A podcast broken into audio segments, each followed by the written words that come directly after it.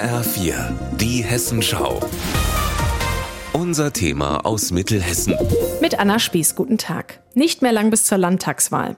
Damit auch Blinde und Sehbehinderte eigenständig wählen können, werden an der Blindenstudienanstalt der Blister in Marburg spezielle Wahlschablonen hergestellt.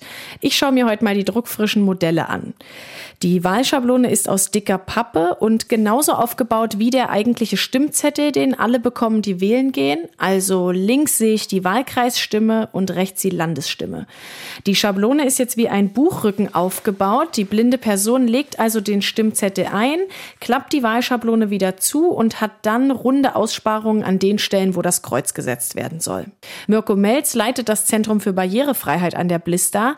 Er beschreibt nochmal, wie die Schablone genau aufgebaut ist. Die Schablone ist über 80 Zentimeter hoch. Das ergibt sich aus der Höhe des Stimmzettels selbst und das ergibt sich wiederum aus der Anzahl der Wahlvorschläge. Das ist sozusagen die Konstellation des Stimmzettels und es kommt jetzt eben darauf an, wie viele Parteien oder Kandidaten, Direktkandidaten zugelassen werden werden und daraus ergibt sich dann eben entsprechend die Höhe der Schablone. Die Nummern für die jeweiligen Parteien bzw. Direktkandidaten sind in Breilschrift, aber auch in dicken, schwarzen, ertastbaren Buchstaben aufgedruckt.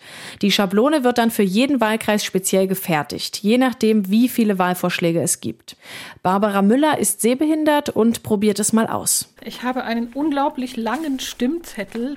Und desto länger muss natürlich auch die Wahlschablone sein, die ich jetzt aufklappe ein wirklich unglaublich langes Teil. Dann lege ich diesen Wahlzettel parallel auf die Unterseite, auf das Blatt der Schablone und gucke, dass ich hier alles dort habe, wo es hingehört. Jetzt werden die Schablonen an die Blinden- und Sehbehindertenverbände in Hessen verschickt und die senden sie dann an ihre rund 2000 Mitglieder. Die können dann mit der Schablone ins Wahllokal gehen oder bequem zu Hause wählen. Für Mirko Melz sind die Schablonen eine echte Errungenschaft. Bis 2002 war das auch so, dass die Schablonen nicht gab und dass immer eigentlich Menschen mit Sehbehinderung oder Blindheit auf eine Vertrauensperson angewiesen waren, um zu wählen. Und heute ist es natürlich großartig, dass es solche Möglichkeiten gibt, dass man eben geheim wählen kann. Das ist ein ganz großer Fortschritt und eine Errungenschaft, die wir dadurch haben. Das Wahlgeheimnis ist eben ein, ein hohes Gut.